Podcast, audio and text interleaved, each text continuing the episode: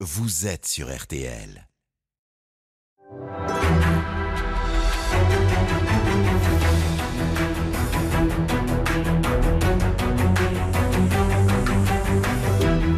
Jury RTL Le Figaro LCI. Invité aujourd'hui, Jean-Luc Mélenchon, candidat à l'élection présidentielle. Le débat est dirigé par Benjamin Sportouche. Bonjour à tous et bienvenue dans le grand studio de RTL. Bonjour Jean-Luc Mélenchon. Bonjour. Merci d'être avec nous aujourd'hui et à mes côtés pour vous interroger Marion Mourgue du Figaro. Bonjour Marion. Bonjour. Et Adrien Gindre de TF1 LCI. Bonjour, Bonjour. Adrien. Cette émission est bien sûr en direct, vous le savez. Et donc comme chaque dimanche, vous pouvez réagir. Hashtag le grand jury sur tous les réseaux sociaux. Vos questions seront relayées en fin d'émission par Marie-Pierre Haddad dans Parole aux électeurs. Alors Jean-Luc Mélenchon, j'ai lu que vous étiez féru de l'essai de Paul Lafargue sur le droit à la paresse, manifeste paru à la fin du 19e siècle. Mais il va falloir attendre quelques mois à minima avant de mettre en application l'un de ces adages, je cite, Paressons en toutes choses, hormis en aimant et en buvant. Car vous voilà lancé dans une troisième et dernière campagne présidentielle. Et en cas d'élection, cette jouissance loin du travail sera Non, là- repoussée d'autant. C'est clair. Voilà. Mais d'ailleurs, ce sera un ou deux mandats si vous êtes élu. Alors, euh, moi, c'est tout à fait simple et clair. Je suis candidat, vous m'élisez, on convoque la constituante, il y a une nouvelle constitution, euh, vous l'avez approuvée par référendum, elle s'applique, je m'en vais. Ah très bien. Donc si elle s'applique, c'est-à-dire vous euh, au bout de Bah, je trois m'en ans, vais à la fin du mandat. à la fin du mandat tout de même. Mais d'ici Mais là, si la Constitution a changé la nature, regardez bien les délais, puisque vous posez la question. Il nous faut à peu près deux ans, le temps de Mm. convoquer la Constituante, qu'elle ait lieu et qu'elle présente. Ensuite, il y a un vote euh, pour le référendum. Bon, vous êtes quasiment euh, à la fin du mandat. C'est donc pas la peine de créer la pagaille. Mais on peut imaginer que je m'en aille séance tenante. Je ne suis pas, si vous voulez, euh, comme tout le monde le sait, j'ai 70 ans, je suis pas en train de faire une carrière. Je, je suis en train de faire l'histoire, un projet. Voilà. Donc une déjà fois qu'il est mis en route, euh, voilà, je suis content. Alors, mais d'ici là, fait ma donc- part aux autres de se débrouiller avec le, le résultat. Mais d'ici là, donc, il vous faudra être élu. Et même si vous franchissez cette semaine dans notre sondage BVA pour RTL la barre symbolique des 10%, vous n'êtes pas pour l'instant en mesure de vous qualifier pour le second tour. Donc, vous Non, n'étiez non, pas non, loin non, non, en stop. 2017. Attendez, je vous pose la écoutez-moi. question. Non, Vous mais êtes- c'est pas une question, mais moi, c'est une réponse. Écoutez-moi, les sondages me mettent entre, entre maintenant, le dernier qui reste, il est à 9, et 13. Bon. Euh, ces sondages varient entre eux, ils ont une part de vérité tous. Laquelle? C'est que suivant le niveau de participation Hmm. des gens sondés, comme ils ne retiennent que ceux qui sont absolument sûrs de voter, je suis plus ou moins haut. Donc si euh, la masse de populaires va voter, j'ai une chance raisonnable d'arriver au deuxième tour. Voilà, c'est ça la vérité. Alors, j'ai pas dit que c'est fait, hein, vous êtes- mais elle vous existe êtes- cette Et vous probabilité. êtes pour l'instant devant les quatre autres candidats de gauche, peut-être bientôt cinq, euh, qui se partagent un tout petit morceau du gâteau. Alors, première question, justement, que je vous pose. Pensez-vous qu'aujourd'hui, Jean-Luc Mélenchon, parce que vous êtes le mieux placé chez les, candidats de gauche, ils devraient naturellement se ranger, les autres, derrière vous, derrière votre bannière? Non, il n'y a pas de candidat naturel. Il y a, euh, tout le monde le sait, une grande discussion. Euh, il y a un centre gauche et il y a un pôle populaire. Voilà. J'incarne, ça se trouve comme ça, le pôle populaire. Vous avec êtes le seul à l'incarner dans les candidats de gauche Non, il y a aussi euh, le- des gens qui se réclament. Alors, ils sont tellement à l'extrême que je ne voudrais pas qu'on les confonde avec moi, ne serait-ce que par respect pour eux. Des fois, on me met à l'extrême gauche. Je ne suis pas, moi, à l'extrême gauche. Euh, Hmm. Si vous voulez de l'extrême gauche, allez voir l'extrême gauche. Mais euh, le pôle populaire, pour l'instant, oui, ça se trouve que c'est moi, comme héritier du front de gauche et de la gauche du mouvement socialiste. hein. Et de Euh, François Mitterrand aussi, ou pas? D'une certaine manière, puisque quand même le programme de François Mitterrand, qui était le programme commun, par certains aspects, est plus radical que le mien aujourd'hui. hein. Euh, Je suis capable de m'en rendre compte. Donc bref, il y a une compétition pour savoir qui emmène le changement. Il est clair qu'il y a une position d'accompagnement et puis une position de rupture. Je suis la position de rupture. Il faut changer les règles de vie de ce monde. Le marché, c'est le chaos. L'entraide est la solution et pas la compétition entre les gens. Voilà ce qui est en jeu. Après, que voulez-vous que je vous dise Autrefois, pardon, je vais aller très vite. Quand on disait il faut l'union, bah, faisait l'union pour avoir la retraite à 60 ans, on était tous d'accord. C'était l'union pour ce sûr. Maintenant, si on veut l'union, c'est à condition qu'il n'y ait pas la retraite à 60 ans parce que les socialistes n'en veulent pas, à condition qu'on ne révise pas les traités européens parce que les Verts ne le veulent pas, et ainsi de suite. Donc aujourd'hui, l'union empêche la mobilisation. Donc la solution, c'est pas l'union, c'est la mobilisation Alors, populaire. on va venir sur le fond, mais écoutez, justement, on a une nouvelle candidature, quasi-candidature déclarée, c'est celle de Christiane Taubira. Elle était ce matin à Bondy, on l'écoute. Aucun signe de rassemblement ne semble possible, ne se voit, ni à l'échelle des candidats, ni à l'échelle des partis politiques. D'ores et déjà, je prends et j'accepte le risque de la démocratie. Et surtout, j'accepterai le verdict de la primaire populaire. J'invite donc les candidates et candidats de gauche, écologie comprise, à en faire autant. Marion Mourgue. Alors, est-ce que vous dites aujourd'hui que Christiane Taubira, c'est une candidate de plus, ou est-ce qu'elle apporte quelque chose dans le débat euh, démocratique, et, et notamment à gauche? Bah, De plus, ça me semble assez évident et assez paradoxal puisqu'elle disait au départ qu'elle ne souhaitait pas que, elle souhaitait qu'on se rassemble, donc on se rassemblerait avec quelqu'un de plus, pourquoi pas? Elle a le droit. Moi, je ne critique le droit de personne de proposer ses idées. Non, je ne dis pas qu'elle est inutile. Elle dit ce qu'elle a à dire, et puis euh, les Français, et les Françaises sont des grands garçons, des grandes filles, et puis ils savent choisir, ils savent entendre, ils savent bon. Alors elle, elle pense, elle dit le risque de la démocratie. Non, pardon, euh, chère Christiane. Euh, c'est le risque d'aller devant un panel de gens inscrits dont nous ne savons pas qui c'est. Mais eh, je comprends qu'elle le fasse. Pas moi. Je suis investi, je l'ai dit le jour où j'ai présenté ma candidature. J'ai dit je suis candidat à la condition que j'ai 150 000 personnes qui me parrainent. Pourquoi? Parce que le chiffre de 150 000 est celui qui avait été imaginé pour le parrainage citoyen par euh, euh, Lionel Jospin. votre nom sera soumis à cette primaire populaire contre votre gré quelque part. Est-ce que c'est une aussi mettre euh, Donald Duck si on veut et qui on veut. Ce n'est pas mon affaire. je respecte ce qu'ils font. Ils le font. Je comprends qu'il y a une aspiration à l'union, mais je dis à tous ces gens écoutez-moi bien ce n'est pas d'union dont nous avons besoin parce qu'elle empêcherait la mobilisation. parce que si je veux mobiliser, moi, à l'élection, c'est pas sur ma cravate, ma bonne mine ou le reste. En plus, il paraît que j'ai un caractère absolument effroyable qui est un problème. Mais je veux mobiliser non pas sur Jean-Luc Mélenchon, mais je l'ai dit il y a un instant, par exemple, la retraite à 60 ans. Si vous êtes pour, votez Mélenchon. Si euh, vous voulez le SMIC à 14 000, à 1400, pardon, euros net. Non, c'est pas 14 000. Parce que même vous votez pour moi à 14 000. Bon, 1400 euros net eh ben, vous votez pour moi. Si vous n'en voulez pas, vous votez pour quelqu'un d'autre. Mais il faut accepter la démocratie des citoyens. Pardon, je veux dire un mot. L'union, pour moi, elle n'est pas réalisée dans ce fichier dit de la primaire euh, populaire. elle est réalisée dans le Parlement de l'Union populaire que nous venons de mettre en place. Et je vous demande d'y regarder de plus près. Vous avez des gens qui viennent de tous les horizons de la gauche, sociale et associative. Et c'est présidé par Madame Aurélie Trouvé, qui était la présidente d'Attaque encore récemment. C'est-à-dire de Attaque a été le point. Attaque a sauvé la gauche, mmh. pour parler clairement. Et ça a été le point dans lequel se retrouvait tout le monde pendant les décennies de la traversée du désert. Vous, vous, parlez, vous parlez des citoyens votre affaire, c'est pas Christiane Taubira, c'est pas les autres candidats de gauche. Je méprise pas, hein, vous m'avez bien compris. mais je ne veux pas entrer dans cette polémique-là. Elle ne me concerne pas. Il y a également des citoyennes et des citoyens qui s'adressent à vous. Il y a 500 jeunes qui signent par exemple une tribune dans le journal Le Monde. Il y a 300 000 personnes qui ont signé pour cette primaire populaire. Il y en a même 12 d'entre eux qui ont démarré une grève de la faim pour vous appeler à l'union. Ces gens-là, ils sont pas dans les appareils politiques. C'est pas des candidats à la présidentielle. Qu'est-ce que vous leur dites? Les, 300 000, les 12, les 500 jeunes, ils comptent pas Bien sûr. Ce que je leur dis, c'est d'entendre mon raisonnement. Je leur redis que moins de 95 jours avant une élection présidentielle, le temps est passé de faire des congrès. Il faut avoir à proposer au pays si on veut raisonnablement gagner et ne pas croire que la France serait une sorte de cours de récréation où on est entre copains. La France, elle tâtonne, elle ne sait pas de quel côté se tourner, du côté de quelle solution. Sur certains sujets, elle est très à droite. Sur d'autres, elle est très à gauche. Elle n'est pas à droite, la, France, aujourd'hui Non, elle n'est ni à droite ni à gauche, elle se cherche.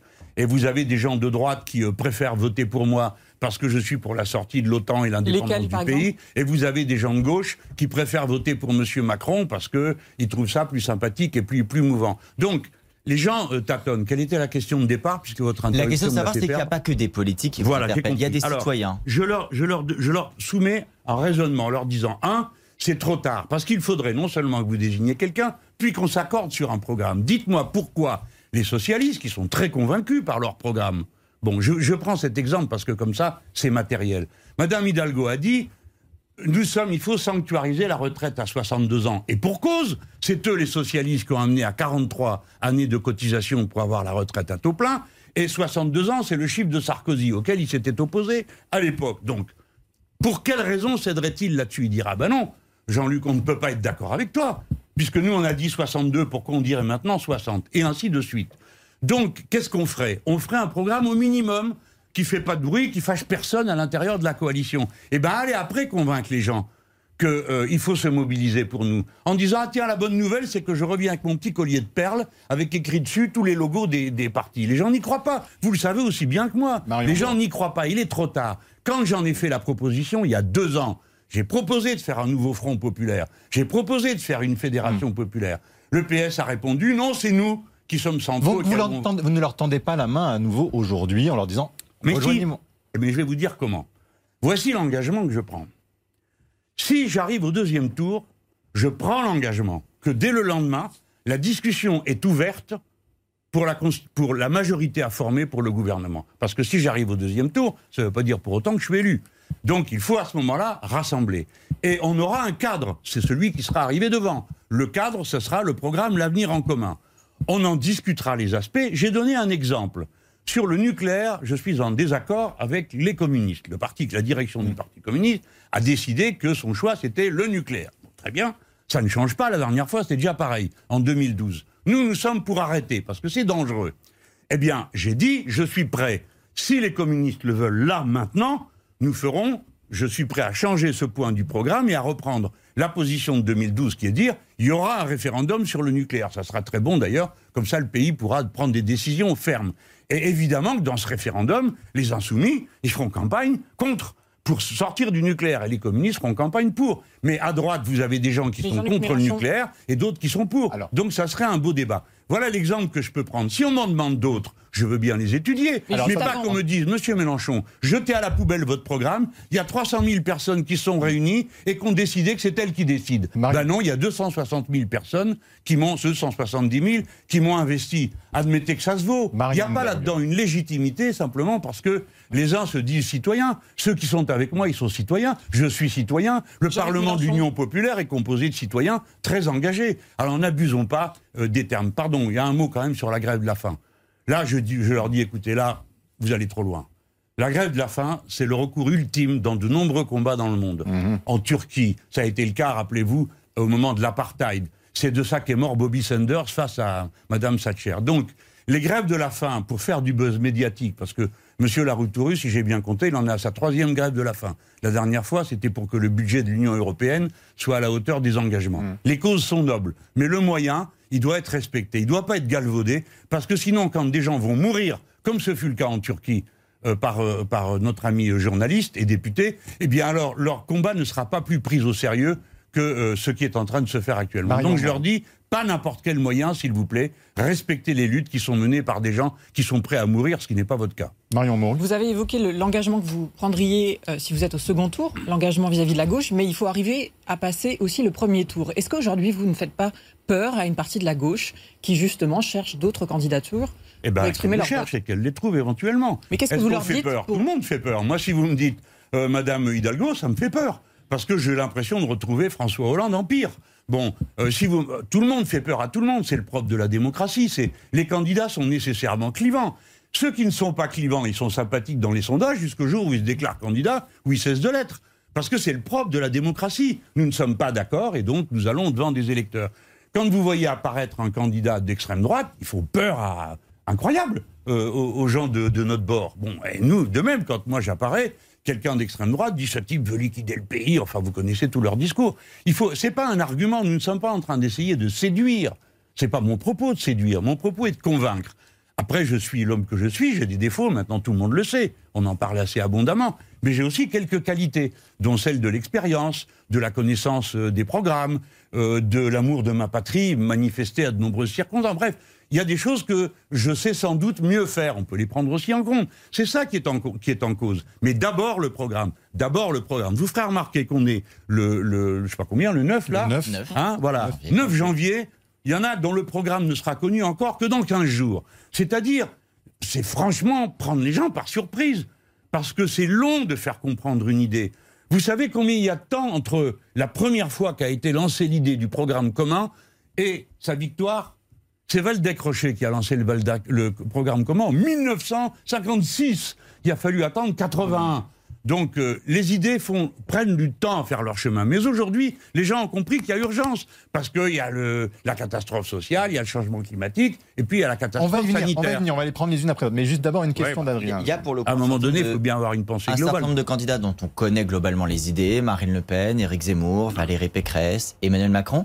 Vous faites tout pour vous être au second tour et l'emporter, mais si d'aventure, le second tour se joue entre ces noms-là que je viens de citer, est-ce que vous nous direz tout se vaut, ces bonnets blancs, blancs bonnets, ces différents Non. candidats, je ne prends pas ma part Non, c'est pas blanc bonnet et bonnet blanc, ça se vaut pas. Tout n'est pas identique là-dedans.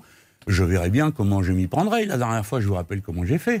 En 2017, vous n'avez pas pris position. Voilà. Vous voyez, vous entendez là. Bon, ce Oui, mais n'est ce pas qu'on vrai. avait entendu, mais c'est pas que- grave. ce Oui, avait non, entendu- mais je connais la musique. Alors, qu'est-ce que vous répondez? Est-ce que vous Non, mais attendez, c'est important. que Voilà quelqu'un de respectable, qui est une journaliste connue et reconnue, et qui dit vous n'avez pas pris position. Donc vous Ce n'est pas vrai.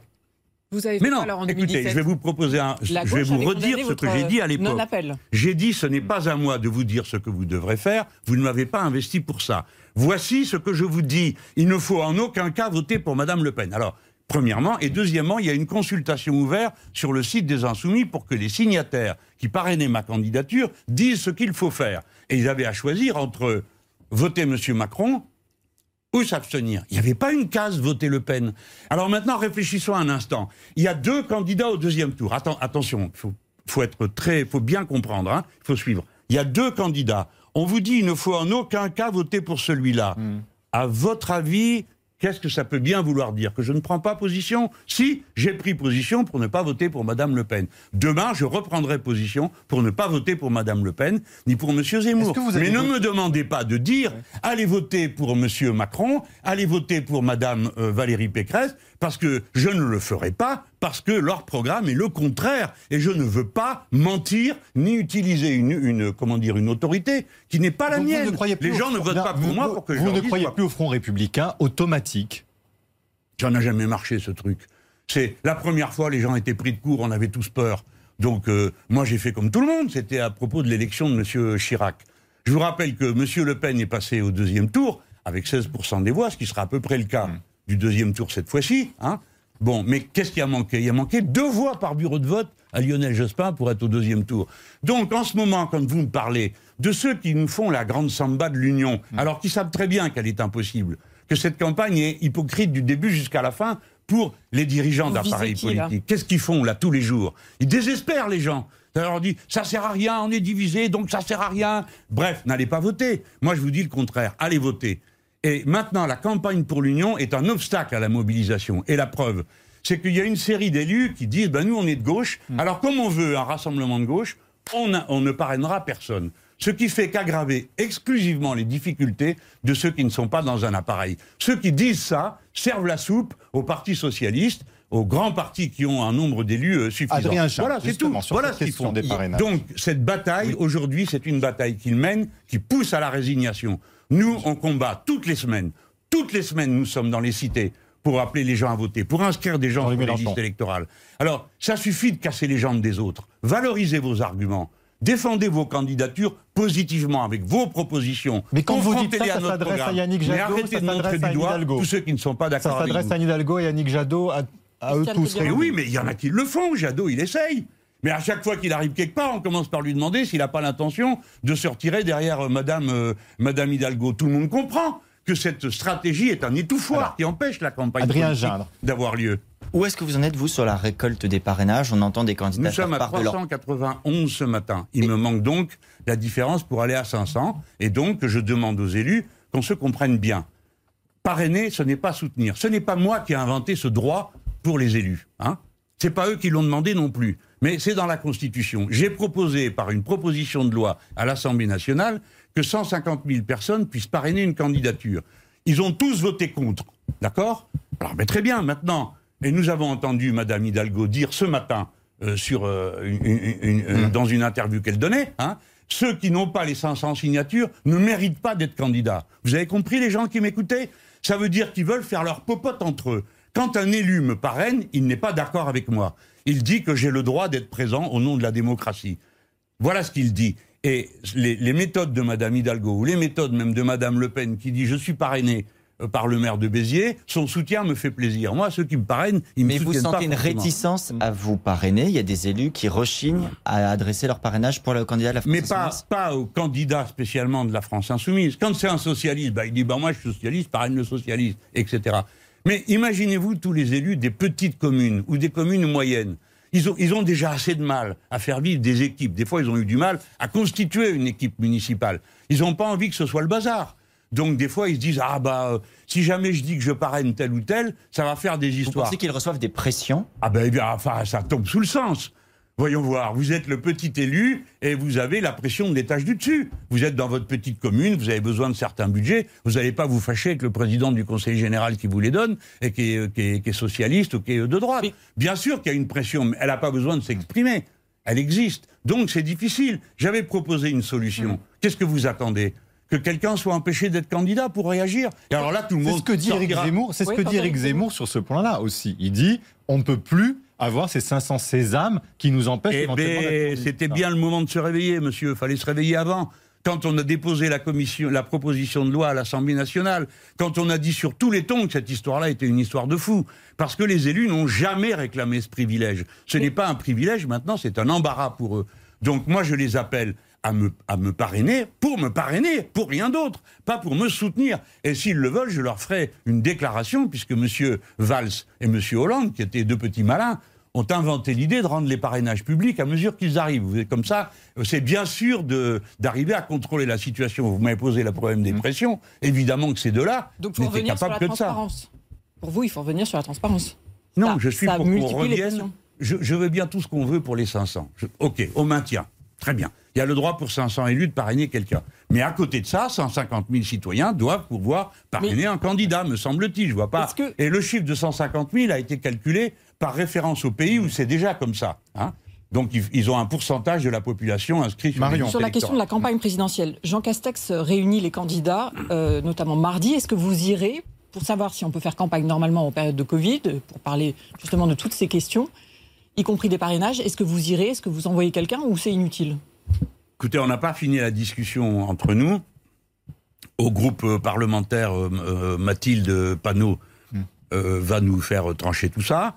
Euh, idem euh, au groupe parlementaire euh, européen, c'est Manu Bompard qui va organiser ça. Et puis la coordination de- de- du parti euh, avec euh, Adrien Quatennens, du mouvement.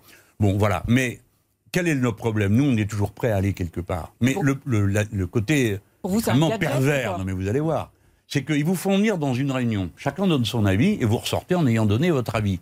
Et après, vous lisez le journal et vous apprenez que vous étiez à la réunion, on est tombé d'accord sur. Ce qui veut dire que quand ils décident des choses avec lesquelles vous n'êtes pas d'accord, ben vous êtes pris dedans. Donc on leur a dit, vous nous faites ça une fois, on revient plus. Ils nous l'ont fait une fois, on n'est plus revenu à la réunion sur euh, le, le- le suivi de la Covid. Et j'en ai assez qui décident un coup dans le Conseil de défense, un autre coup dans les responsables de parti. Il y a une commission parlementaire qui devrait être constituée pour faire le suivi On va- de la bataille sanitaire. Et ben là, on va venir sur le Covid. Juste une, une question politique, puisqu'il y a une autre déclaration ce matin de Guillaume Pelletier, Adrien Gindre. Oui, sans attendre le second tour, pour le coup, l'ancien euh, vice-président des Républicains dit qu'il soutiendra Éric Zemmour. Euh, À ses yeux, Valérie Pécresse, la candidate de son parti, et Emma- Emmanuel Macron, c'est la même chose. Est-ce que c'est un constat que vous partagez, que vous inspire ce ralliement? Oui, bon, ils sont un peu tous pareils, hein. Euh, mais euh, pas tout à fait. Donc c'est pas juste de dire c'est la même chose. Des fois, c'est dans la nuance que se joue la survie d'une idée ou même d'un modèle démocratique. Mais bon, il dit ce qu'il veut. Ça ne m'étonne pas parce que Zemmour est quand même le maître à penser qui de, la droite sur les sujets qui sont qu'il a pris en charge et que tous les autres ont fait une surenchère sur le sujet. Ceux qui ont suivi la primaire euh, de, LR, c'était consternant. Un type intelligent comme Barnier en train d'être contre la- l'aide médicale d'État, tout le monde sait que ça n'a aucun sens et que c'est le meilleur moyen de répandre les épidémies que de supprimer ça, pour prendre que cet exemple. Bon, ils ont fait de la surenchère. Donc, euh, un certain nombre de gens de la droite classique vont vers euh, cette extrême droite qui, paraît-il, qui trouve plus civilisée chez Zemmour. Et, heureusement, la droite en France, c'est pas ça. La droite en France, c'est pas un ramassis de fascistes prêts à tout moment à courir derrière le dernier énergumène qui raconte n'importe quoi. C'est le cas de Valérie Donc, Pécresse, une- par exemple. bah, Pour vous, est-ce que c'est le cas elle a- elle a- elle a- moi, je crois que c'est de la comédie, mais bon, je vais pas non plus nuire à sa campagne.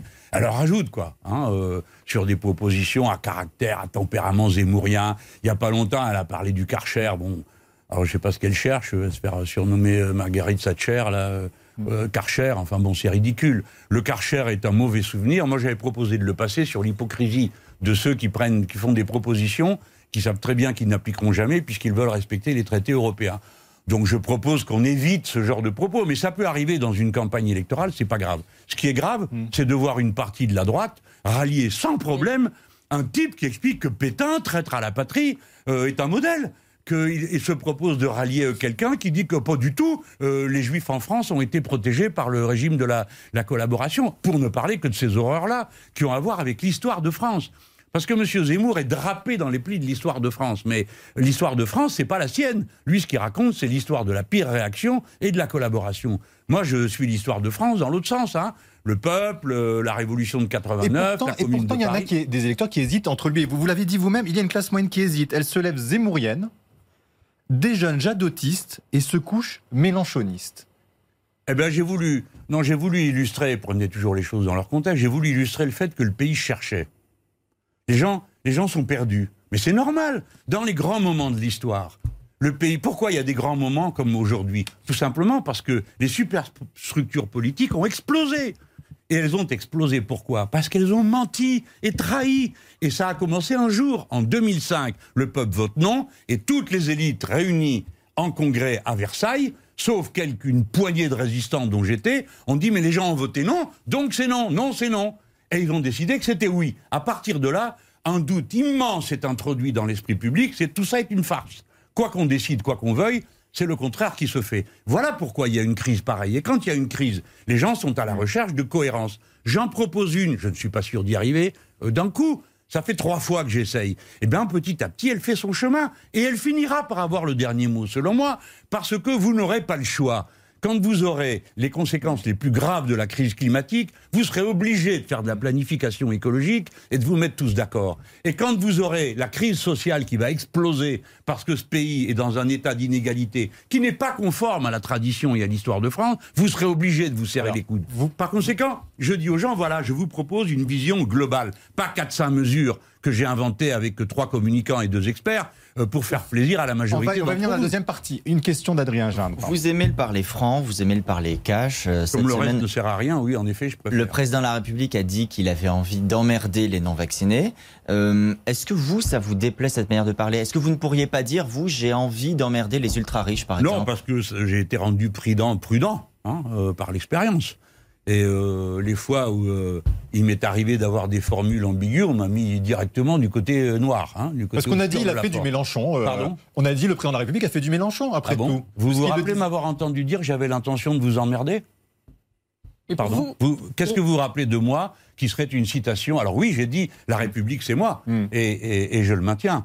C'est moi, c'est vous, c'est chacun de ceux qui défendent les libertés face euh, à des abus de pouvoir. J'ai dit ma personne est sacrée. Oui, c'est vrai. Je suis parlementaire et c'est comme ça depuis euh, Et vous 494 parlez de avant climat- notre ère. Mais euh, à part des choses de cette nature ou des formules, par exemple, que j'avais empruntées à Shakespeare, persuadé que vous saviez tous qui est Shakespeare, euh, vous autres les commentateurs, le bruit et la fureur.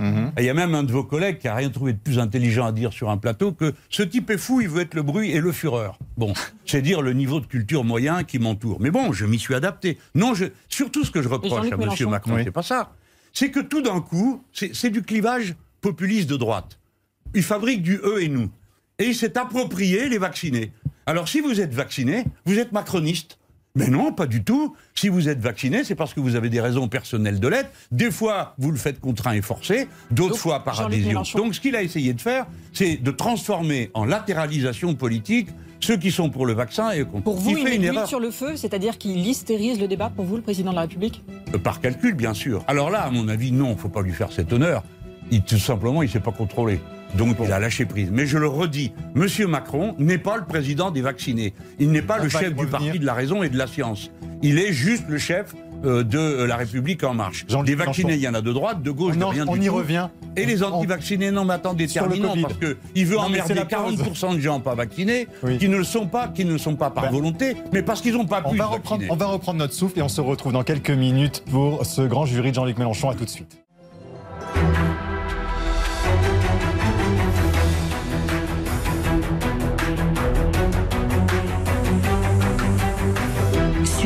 Grand jury jury RTL Le Figaro LCI. Invité aujourd'hui, le candidat à l'élection présidentielle, Jean-Luc Mélenchon. Le débat est dirigé par Benjamin Sportouche. Avec à mes côtés Marion Mourgue du Figaro et Adrien Gindre de TF1 LCI. Jean-Luc Mélenchon, on va revenir sur le Covid, mais tout d'abord, un thème s'est imposé dans la campagne, celui des successions. La fiscalité de la succession. Une question d'Adrien Gindre sur ce thème. Le président de la République n'y a pas touché pendant ce quinquennat-là, mais il dit que pour la suite, il est prêt à aider ceux qui ont les successions les plus modestes.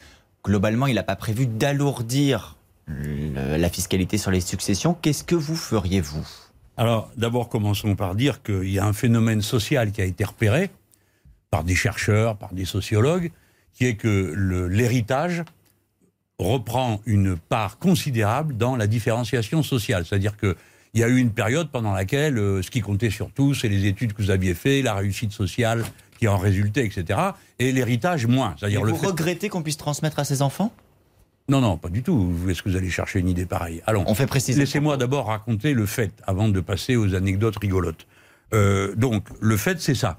Et nous avons une société qui est de plus en plus inégalitaire à cause de ça, parce que si vous n'avez pas d'héritage, par exemple, il y a des villes dans lesquelles vous ne pouvez pas habiter parce que le prix du mètre carré est trop élevé, et ainsi de suite. Bon, commençons par ça. Moi, je suis partisan d'une société qui vise à l'égalité sociale. Et je suis partisan d'une société de l'entraide. Bon, alors, euh, conclusion. L'héritage aujourd'hui, quel est-il? En dessous de 120 000 euros d'héritage personnel, vous, madame, vous, monsieur Gendre, spécialement vous, vous ne payez rien. Jusqu'à euh, euh, la, catégorie suivante, ça représente la moitié des Français qui qui ne payent rien, quelle que soit leur situation d'héritage. Moi, ce que je propose, c'est pas de toucher à ça. Je propose de toucher à, au 0,01% des gens qui touchent plus de 12 millions. Au-delà de 12 millions, je prends tout. Je répète, au-delà de 12 millions, écoutez-moi bien les gens, si vous n'avez pas 12 millions d'héritage de prévu, vous ne risquez rien avec moi. Pourquoi je vous dis ça Donc au-delà de 12 Parce millions que les très gros héritages se cachent derrière les petits. Et on dit, ah, les petits transmettent la maison. Moi-même, je suppose que j'aurai des héritiers et des héritières, même s'ils sont opposés à l'héritage dans ma famille, donc ça ne va pas arranger les affaires. Mais voilà, c'est comme ça. Donc, ce que je propose de faire, c'est de prendre là, tout, au-delà de 12 millions, c'est-à-dire 100 fois l'héritage euh, moyen, l'héritage à partir duquel on ne paye rien. Aujourd'hui, 50% des Français ne payent rien en matière d'héritage. Parce que 30% d'entre eux n'en font aucun. Mais ça concernerait combien de personnes alors et pour quel euh, montant? Qu'est-ce qu'on récupère? Qu'est-ce que l'État récupère grâce à cette ah, mesure? ben, Ce que vous dites, c'est minime, c'est 0,01% de la population. Donc qu'est-ce que ça vous apporte dans ces cas-là? Ça, c'est une bonne question. non, mais voilà, parce que un bon point. non, mais c'est pas que vous avez un bon point. c'est que enfin, la réponse qu'on attend. Mais c'est surtout la réponse. C'est surtout la réponse. Je vais vous répondre, mais d'abord, je prépare mon effet. Quand vous faites un héritage de cette nature de plus de 12 millions, c'est un héritage individuel. Moi, je propose un héritage de la société. Cet argent qui sera pris, il représente l'équivalent de ce que coûtera une autre mesure de mon programme, qui est que chaque étudiant reçoit une allocation d'autonomie égale à 1063 euros, plus tous les élèves, garçons et filles, qui sont dans la voie professionnelle. Je répète, tous les élèves de la voie professionnelle et tous les étudiants inscrits en fac, 1003 euros. Mais ça, pardon, ça rapportera combien Ça rapportera combien pour répondre à la question de rien Les milliards qui y correspondent. J'ai pas le chiffre à l'esprit à cet instant, mais vous entendez la comparaison. Parce que vous savez, Monsieur euh, Portouche, vous dites un milliard, ni vous ni moi, on n'a jamais vu un, donc on se rend pas compte. Hein Tandis que quand vous dites, voilà une situation vous vous donnez que le mal de naître, comme il a été dit euh, dans la nuit du 4 août par un noble, hein, en plus. Vous vous donnez que le mal de naître. Et puis, vous trouvez dans votre berceau plus de 12 millions d'euros sans avoir rien fait. Bon, très bien, c'est l'héritage.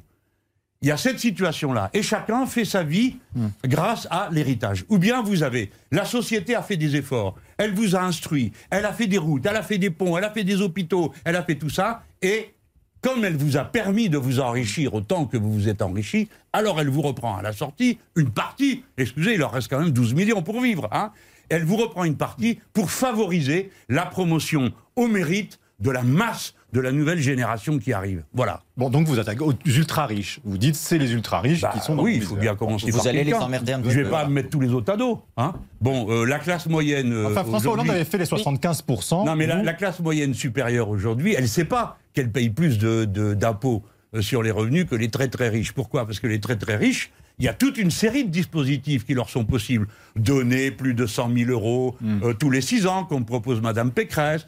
Euh, euh, mettre la maison, euh, en- on donne, on fait une donation, mais on réserve l'usufruit, on se le réserve à soi. Les, les très riches, ils ont les moyens de se payer des conseils, des avocats qui leur mettent au point des formules formidables, si bien que les très très riches ne payent que 10% sur euh, leur succession, tandis que la classe moyenne, elle, s'en, elle s'enquille Alors on va vous 40%. dire, on va vous dire, Jean-Luc Mélenchon, ils vont partir de France. Voilà, à chaque fois. On, Oui, oui, on alors dit ça, n'y mais il pas. il- avec moi, c'est fini fiscal. cette rigolade-là. Pour la raison que je crée l'impôt universel. C'est-à-dire que où que vous soyez, même en enfer euh, ou au paradis, je vous retrouve et je vous fais payer parce que vous êtes français, la part que vous devez à l'État français, en plus de celle. Mais je voudrais répondre d'avance à une, une- j'ai vu quelqu'un qui répondait au président Macron, qui très habilement, comme un bon maquignon qu'il est, a dit ah je ne suis pas de ceux qui se proposent d'aggraver les, impôts sur la succession. Alors tout le monde se dit ah oui ma petite maison, euh, comme il est bon Monsieur Macron, mais votre petite maison personne n'a rien contre elle. Imaginez-vous qu'en France, pour commencer à payer un euro, il faut être au-delà de 120 000. La plupart des familles comptent deux enfants. Ça veut dire que le bien à partager est supérieur à 240 000 euros. Ben, c'est pas tous les jours que quelqu'un laisse à ses successeurs 240 000 euros. Ou alors, fallait acheter comme moi un appartement au bon moment dans Paris. Hein. Mais ça, c'est pas tout le monde qui a fait ça. Voilà. Alors, voilà la situation. Mais quelqu'un a dit Ah, mais c'est pas normal, j'ai entendu une femme dire au président euh, euh, L'État m'a volé 60% de l'héritage de ma marraine. Ah, ben, peut-être bien, d'abord, ça s'appelle pas voler. L'État vole pas. L'État, il prend et il redistribue. Mais deuxièmement, euh, très bien, mais c'est quoi votre lien avec votre marraine? J'en sais rien, on l'a pas demandé à cette dame. Peut-être qu'elle s'aimait très tendrement et que ça se passait comme ça. Donc moi, je propose, comme je ne suis pas d'accord pour dire euh, ceux qui héritent euh, de manière indirecte ont les mêmes droits que ceux qui héritent de manière directe, puisque je ne suis pas très favorable à cette idée, je propose de créer un nouveau statut. Et voici la bombe que je vous pose sur la table. Ce serait le statut de l'adoption sociale. Si cette dame voulait hériter en ligne directe, alors elle aurait dû adopter socialement sa marraine. Ce qui veut dire assumer les devoirs de sa vieillesse, euh, de, de son entourage, les devoirs qu'elle aurait à l'égard d'un descendant. L'adoption sociale. La filiation ne suffira pas. C'est ça que nous dit la filiation directe. Expliquez-nous clairement. Pardon. Je recommence. Euh, Monsieur Gindre, malheureusement, décède et il me rend son héritier. Eh bien, normalement, l'État prend 60% de la fortune de Monsieur Gindre qui devrait me revenir. Euh, et il y a des gens qui protestent. Quelqu'un pourrait dire, mais tu parles Gindre et Mélenchon, on ne peut pas se blairer. Donc c'est vraiment, euh, c'est un jour d'égarement que Gindre a fait. Bref, vous m'avez compris. Je le présente d'une manière plaisante pour qu'on voit la distance. Nous ne nous connaissons pas, nous ne sommes pas membres de la même famille, nous avons de l'estime mutuelle. Bien. Donc vous auriez des L'État prendra en échange. 60%. Je suis d'accord pour qu'il prenne 60% si c'est l'héritage de M. Gindre pour moi. Mais si moi je venais, ou M. Gindre, mutuellement, à nous adopter socialement, je m'engage à me préoccuper de lui, à assumer les devoirs que j'aurai dans ce cadre d'adoption sociale, qu'il faudrait préciser, et lui à mon égard. Nous créerions de cette manière un partenariat civil. Le partenariat civil ne veut pas dire que nous sommes ni paxés, ni mariés, mais que nous créons un lien entre nous de partenariat civil. Le partenariat civil est l'idée qui se découle de la société d'entraide. Et dans ce cas, alors les droits d'héritage seraient équivalents à ceux qui seraient en filiation Mais directe. donc vous insistez sur les devoirs supplémentaires qu'il y aurait à fournir pour avoir ce statut. Ben, ce serait des droits mutuels. Vous, vous l'en prenez sous l'angle des devoirs. Moi, je le prends sous l'angle des droits. Si je suis en adoption sociale avec M. Gindre et M. Gindre avec moi, j'ai des droits par rapport à lui. Hein Notamment celui de prendre euh, sa succession euh, sans payer de- de- d'impôts euh, comme si n'était- comme si nous n'étions pas adoptifs. D'accord? Le concept d'adoption sociale a existé très longtemps dans la société. Mais ça peut se faire pour bénéficier de tout type de réduction d'impôts alors, parce que dans la vie de tous les jours, je aujourd'hui, il y a la succession. uniquement pour la succession. Ben non, la succession, alors évidemment, elle engage. J'ai pas proposé de supprimer euh, la, la clause qui prévoit que 75% euh, d'un héritage, d'un outil de production euh, est exempté d'impôts. Ça, je ne propose pas de supprimer ça. Je ne propose pas de démembrer les grands outils de production du pays à chaque génération. Je ne propose pas ça. Jean-Luc Mélenchon, la bombe est posée, on verra ce que ça. On va voir si ça intéresse les gens. Permettez-moi d'en dire un mot. Vous savez, ça serait passé, oui, mais ça va aller vite. Ça serait passé dans la société moderne ce qui existait dans les sociétés traditionnelles, où l'adoption sociale se faisait, bon, il n'y avait pas de droit, mais les gens venaient. Et puis si vous voulez remonter à l'Antiquité, je vous rappelle que Brutus, ce traître, euh, euh, était l'adoption, l'adoptif, euh, le fils adoptif de César. Il l'a bien assassiné. Vous voyez qu'il n'y aura jamais aucune formule qui réglera les problèmes. Alors Jean-Luc Mélenchon, on en vient bien sûr à la crise Covid et notamment à votre opposition au pass vaccinal. Mais juste une petite question d'abord de Marion Mourgue. On commence à évoquer la quatrième dose. Certains pays la mettent en pratique. Est-ce que vous, vous accepteriez une quatrième dose Si je ne me trompe pas, vous avez déjà eu les trois premières. Oui, oui. Je propose qu'on fasse une, une, petite pause. Hein euh, qu'on se donne peut-être quelques instants pour réfléchir, parce que là où on va. Alors, tous les ans, le vaccin contre la grippe, plus le vaccin hmm. euh, contre le variant du Covid, bon, tout ça me paraît un peu. Euh, C'est-à-dire une pause Alors, le, gouvernement d'Israël a, fait une proposition que moi j'ai trouvée qui mérite qu'on y réfléchisse. Ils ont dit, en fait, Omicron pourrait, comme c'est une forme moins grave, réaliser l'immunité collective. Et c'est là-dessus que M. Véran compte pour que, bon, on tourne la page, il dit, ça sera peut-être la dernière vague. Je fais remarquer que quand j'ai parlé d'une deuxième vague qui arrivait, je me suis fait traiter de médecin cubain. Ce qui n'était pas un avis favorable qui était donné par le sénateur Maluret. Qu'Olivier Véran s'avance un peu trop et qu'il peut y avoir bah, y a des vagues les unes derrière les autres. Mais pardon de vous dire, il y a quelque chose à quoi l'esprit n'est pas prêt. Alors le gouvernement, il s'agite parce que lui, il ne fait rien en réalité. Il ne fait qu'une chose demander que les gens se vaccinent. Tout le monde leur dit, mais on, ok, on a entendu, on va faire ce qu'il faut, euh, on essaye de convaincre des gens. il a tort de demander aux gens de se vacciner? Mais, eh, mais attends, non, mais il a raison de le faire. L'OMS dit qu'il faut demander, mais demander, pas contraindre. Lui, il contraint et il emmerde. Voilà, par-dessus le marché. Il insulte les gens. On vous a dit 40% des gens qui ne sont pas vaccinés, c'est parce qu'ils n'ont pas pu accéder il serait peut-être temps au, vaccin. Il serait peut-être temps de se rappeler qu'il y a des déserts médicaux dans ce pays. Il faudrait peut-être se rappeler qu'il y a des gens qui crèvent de solitude parce que personne ne leur parle, et ainsi de suite. Bon. Donc, le vaccin n'est pas en cause. Ce qui est en cause, c'est l'idée que le vaccin suffit. C'est absurde. Donc nous devons apprendre, écoutez, c'est triste à entendre, d'accord? Vous devez apprendre, vous, la jeune génération, vous allez vivre dans la pandémie permanente exactement comme vous vivez dans le sida permanent aussi longtemps qu'on n'aura pas trouvé un vaccin. Tous ensemble, mais est-ce que c'est pas le vaccin qui est la meilleure arme pour vivre avec le virus Mais, mais oui, mais ok, faites-la. Je... Mais vous dites non, la meilleure arme. Qu'est-ce qu'il y a d'autre comme outil Ça recommence. Mais écoutez, allez voir M. Macron pour lui faire dire ça quatre fois, cinq fois, six fois. Moi, je suis vacciné. Je ne vais pas vous dire que je, pense que c'est une bêtise. Ça abaisse le risque. Mais le vaccin ne vous empêche pas de contaminer les autres. Vous êtes tous vaccinés ici. N'empêche qu'on s'est tous mis à une distance qui fait que on peut pas. Mais le gouvernement dit geste barrière. Hein. Non, mais le gouvernement dit geste barrière plus vaccin. Pas uniquement vaccin. Mais non, mais non, mais non, mais non. Ça suffit pas. Et puis, écoutez-moi. D'abord, il faudrait en finir avec les raisons de la zoonose. Parce que ce virus est arrivé par les animaux sauvages, aux animaux domestiques et ensuite aux êtres humains. Alors je vais peut-être vous faire peur maintenant, mais vous savez qu'il y a une grippe, il y a une, il y a une pandémie de grippe aviaire en France. Vous êtes au courant qu'on a déjà tué plusieurs dizaines de milliers, centaines de milliers de volailles. Alors faites tous croiser les doigts pour que le virus ne mute pas et qu'il passe pas de la volaille aux êtres mais humains. Pardon, quand vous dites il faut vivre, est-ce que ça veut dire, mais très, très concrètement, les masques FFP2, est-ce que vous pensez, vous Jean-Luc Mélenchon, qu'ils doivent maintenant être distribués à la population et gratuitement? Oui, alors je commence par dire, premièrement, il faut arrêter les causes de la zoonose. Si je suis élu président de la République, j'interdirai les élevages qui concentrent les animaux. Euh, vous savez de quoi je parle, on cherche le mot pour dire hyper intensif et tout ça. Les fermes de 8000 vaches, euh, les porcheries euh, de 800 truies et tout ça, c'est fini, terminé. Parce que non seulement les animaux, ils sont martyrisés, d'accord Et c'est une forme, c'est une forme idéologique, le spécisme c'est croire que parce qu'on est des êtres humains, on a tous les droits sur les autres êtres vivants, y compris de les faire souffrir sans fin. Donc je ne suis pas d'accord avec ça. Donc on commencera par arrêter ça. Deuxièmement, aussi longtemps qu'il y a risque de pandémie, le masque pour le, je vous réponds, oui le FFP2, parce qu'il réduit à moins de 1% le risque d'être contaminé après une heure d'exposition. Que vous brandissez, je le dis pour les, auditeurs de RTL, que vous brandissez, que vous avez dans votre poche. Voilà. Moi, je ne porte que ça parce que j'ai pu euh, mmh. attendre en acheter la quantité suffisante. donc, le gouvernement qui ne prévoit rien, qui n'organise rien, à part emmerder les gens et les insulter, lui, il a laissé la production de masques FFP2 s'effondrer de 90% l'année dernière. Jean-Luc Mélenchon, vous attendez du gouvernement qu'il distribue gratuitement des FFP2 à certaines catégories de la population Oui, oui, oui. Ben, quand vous allez à la guerre, d'habitude, on vous donne un fusil, c'est gratuit gratuit, vous payez pas en plus. Hein.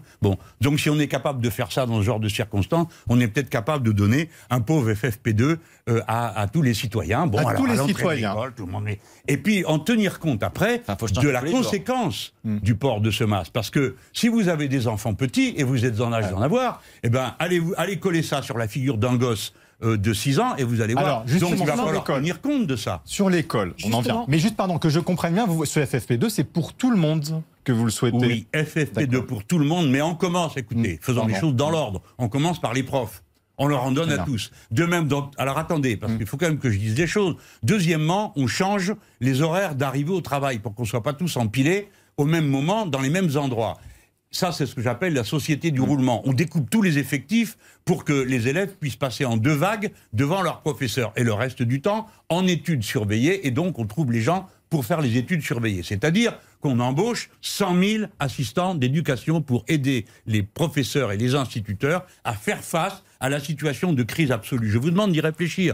Ça fait deux ans que ça dure et que donc nous allons avoir des milliers de gamins qui vont décrocher, pas parce qu'ils sont plus à l'école, mais tout simplement parce qu'ils. Une question sur l'école justement, Marion Mourgue. Les parents et les enseignants s'arrachent les cheveux sur Pardon, protocole. les tests gratuits. Hein. Je sais que ça embête tout le monde, mais les tests gratuits. et aussi souvent que c'est en lien avec l'école, hein, Marion Mourgue. Les protocoles sont aujourd'hui euh, décriés par les parents et les enseignants qui appellent à la grève jeudi. Est-ce qu'il faut alléger les protocoles à l'école? Est-ce qu'il faut à l'inverse, fermer une classe dès qu'il y a un cas positif pour éviter bah, que voyons. Alors donc on a le choix entre plus d'école ou tomber tous malades. Voilà, ça c'est la grandiose bilan de la gouvernance Macron, euh, Véran et Blanquer. Comment éviter d'arriver à des situations avec des choix aussi absurdes? C'est peut-être la première question à se poser. Cet homme n'arrête pas de, n'écouter personne. Vous parlez Nous avons fait. Oui, parce que vous voyez, pour la première fois, on avait abordé une crise dans des termes différents que les fois d'avant, nous, les insoumis. On avait dit cette fois-ci, on ne fera pas du frontal. La société est en crise. La crise sanitaire, c'est une crise qui peut nous réunir tous, même si nous ne sommes pas du même avis politique. Donc, ne faisons pas de la crise sanitaire une latéralisation, un choc entre gouvernants et gouvernés. Essayons de voir qu'est-ce qu'on peut mettre ensemble. Depuis le début, ils n'écoutent rien ni personne, à part le vaccin, le vaccin, le vaccin et le vaccin, s'il vous plaît, Pfizer, hein, pas les autres. le vaccin russe, il a dit qu'il était très bon, mais il n'en veut pas. Euh, le vaccin cubain, pareil. Le vaccin chinois, pareil. Le remède, hmm. on n'en entend plus parler. Quels sont les soins qu'on donne Concrètement à l'école, parce que là, c'est la question qui inquiète. oui, je comprends, bien parents et bah enseignants. oui, les gens ont une vie de chien et tous les matins, ils se demandent s'ils vont devoir rester à la maison pour garder le gosse ou s'il va aller à l'école. Alors, c'est clair que c'est une vie de chien, mais on ne peut pas dire on va alléger le contrôle. Qu'est-ce que ça veut dire Qu'on va se rendre malade plus facilement? Donc aujourd'hui, vous allégez le contrôle, tout le monde est content, et après-demain, tout le monde est malade. Sauf qu'aujourd'hui, le contrôle oui, mais alors, il faut s'en donner des moyens. pour les parents. Il faut d'abord se donner les moyens de ne pas tomber malade. Donc c'est toutes les mesures que j'ai évoquées tout à l'heure. Ensuite, que l'enseignant soit euh, protégé d'abord lui-même par rapport à des élèves qui pourraient le contaminer alors que eux sont asymptomatiques jusqu'à un certain âge primo, et deuxième que eux ne, ne contaminent pas les jeunes gens qui sont là. Et ce sont des dizaines de choses simples à faire. Mettre un épurateur d'air dans toutes les salles de classe, enfin dans un pays où il y a presque 500 sociétés qui savent le faire, c'est un procédé technique extrêmement banal. Pourquoi on n'a pas décidé ça quand on l'avait nous-mêmes proposé? Mais ah, oublions les insoumis. Pourquoi ne l'ont-ils pas fait à temps? C'est-à-dire au premier confinement les, machines à calculer combien il y a de carbone dans l'air, de CO2, hein, qui veut dire, euh, on voit la surcharge. D'abord, tout ça un peu absurde, parce que quand il y en a trop, on ouvre la fenêtre. Bah, ok, très bien, payez les écharpes pendant que vous y êtes. Tout ça est un, tissu d'absurdité. On ne pense que règlement, interdire, punir, au lieu de se dire comment on fait pour éviter le virus et comment on pourrait tous tomber d'accord. Alors aujourd'hui, madame, moi je ne vous dis pas qu'il faut alléger euh, les contrôles. Non, je ne vous dis pas ça. Mais euh, ces contrôles sont inopérants, absurdes. On vous a entendu. Oui, mais vous avez entendu, donc il des conclusions. Il faut qu'il y ait un petit test gratuit qui est plus facile à faire et qui soit salivaire pour les petits. Essayez d'aller fourrer dans le nez d'un gamin tous les deux jours un machin, un écouvillon pour savoir s'il est. Alors bon, vous n'avez jamais vu un gosse là dans, euh, au sommet de l'éducation nationale? Vous savez pas de quoi on parle Vous en avez peut-être dans votre famille, faites une expérience. Vous, président. Le grand jury. Vous, président une possibilité puisque vous êtes candidat pour ou contre, Jean-Luc Mélenchon, le passage de 35 à 32 heures de travail par semaine. Alors déjà, commençons par faire 35 heures, parce que on pourrait aussi dire 16 et ainsi de suite. 32 heures, c'est la revendication de la CGT. Je la respecte, ça se discute. Oui, on ouvrira des discussions pour diminuer le temps de travail. Attends, attends, attends. Mais commençons par faire 35 heures.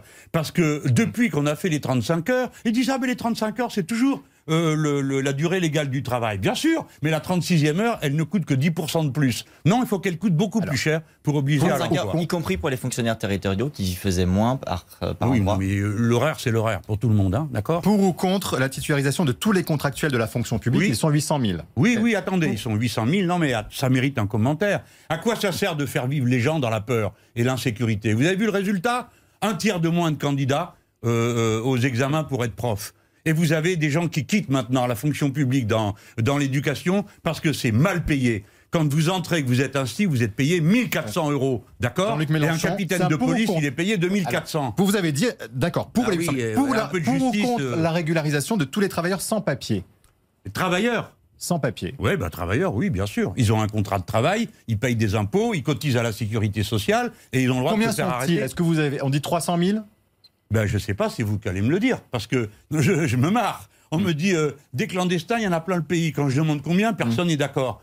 Certains disent 800 000, d'autres disent 200 000. Mais que ce soit 200 000 ou 800 000, les gens qui font des grandes phrases, demandez-vous comment vous faites pour arrêter 800 000 personnes et les reconduire à la maison. C'est quoi leur maison? Combien ça fait de trains? Combien ça fait de bateaux? Vous savez aussi bien que moi que c'est pas possible. Tout le monde le sait. Seulement tout le monde fait semblant parce que c'est ça plus intelligent de dire oui, nous allons les rejeter à la mer. Ben, très bien. Vous ne ferez rien du tout sinon créer la pagaille dans ce pays. Pour ou contre la légalisation du cannabis? Oui, pour. Pour ou contre l'installation de 7000 éoliennes terrestres supplémentaires d'ici 2030, ce qui est prévu actuellement par le gouvernement? Alors les éoliennes terrestres, euh, euh, c'est pas la bonne idée. Euh, ça, beaucoup de gens sont contre, ça fait des histoires. On peut en mettre, il hein, ne faut pas non mm. plus exagérer. Hein, on peut en mettre. Mais la beauté des paysages, ça compte. Les gens, ils sont pas prêts. vous savez, on va appeler les pylônes à haute tension. Je, vous rappelle que quand même, dans le passé, on n'est même pas non plus trop ça, mais à certains moments, on était fiers. Ça a changé. L'éolienne qu'il faut installer, c'est l'éolienne offshore, c'est-à-dire en mer. Et nous, Français, nous savons faire des éoliennes qu'on met à 22 km de la côte. L'école des ingénieurs de Nantes a le prototype. Vous êtes allé. Nous savons. Eh ben oui. Mais donc, si on peut le faire, posons-nous la question. J'ai déjà répondu qu'il était possible de remplacer les réacteurs nucléaires qu'il faut impérativement arrêter par des euh, éoliennes qui sont en mer. On arrivera, alors pas que, hein, hmm. mais avec l'ensemble des moyens qui permettent de faire des énergies alternatives, on peut très bien remplacer ces réacteurs. Parole aux électeurs. Le grand jury, parole aux électeurs. Bonjour Marie-Pierre Haddad. Bonjour à tous, bonjour Jean-Luc Mélenchon. Alors vous avez évoqué en début d'émission le rôle des institutions et on a reçu une question d'un auditeur, Alexandre, qui vous interroge sur la 6 République. Écoutez-le.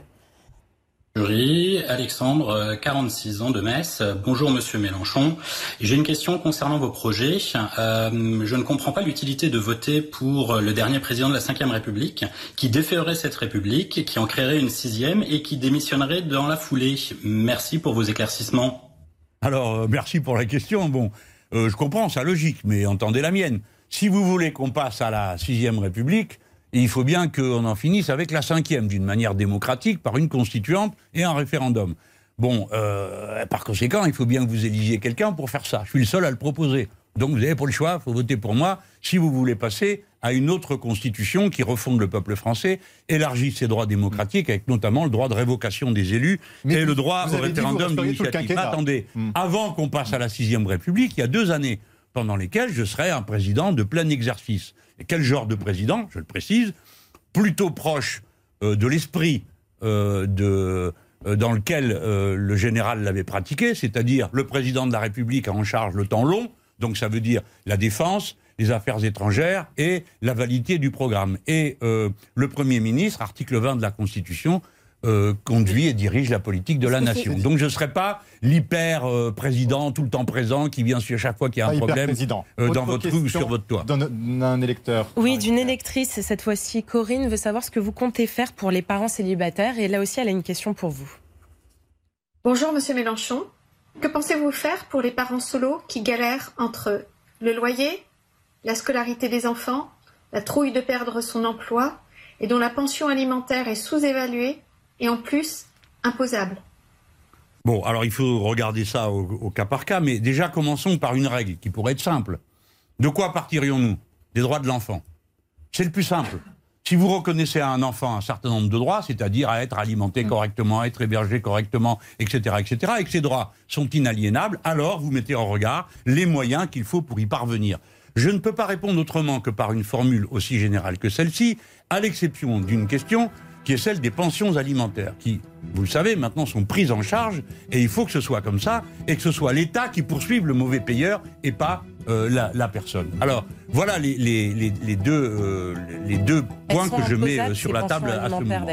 dernière question pardon, sur le programme, oui. mais très rapidement. Cédric s'étonne que votre programme, l'avenir en commun, soit payant. Il coûte 3 euros. Pourquoi le rendre payant et ne pas le donner de façon accessible à tous gratuitement? Oui, bah, il suffit d'aller sur la plateforme pour l'avoir. Euh, il est payant. 3 euros. Oui, bah d'accord, mais il est payant pourquoi? Parce qu'il est volumineux, parce qu'il est présenté. Il coûte 3 euros. Alors euh, oui, c'est vrai, euh, c'est beaucoup 3 euros, mais vous pourriez arriver à les réunir en vous mettant à plusieurs et peut-être en faisant des photocopies, mais n'exagérons pas. moi, j'ai pas une banque, j'ai pas un trésor, je suis pas un héritier.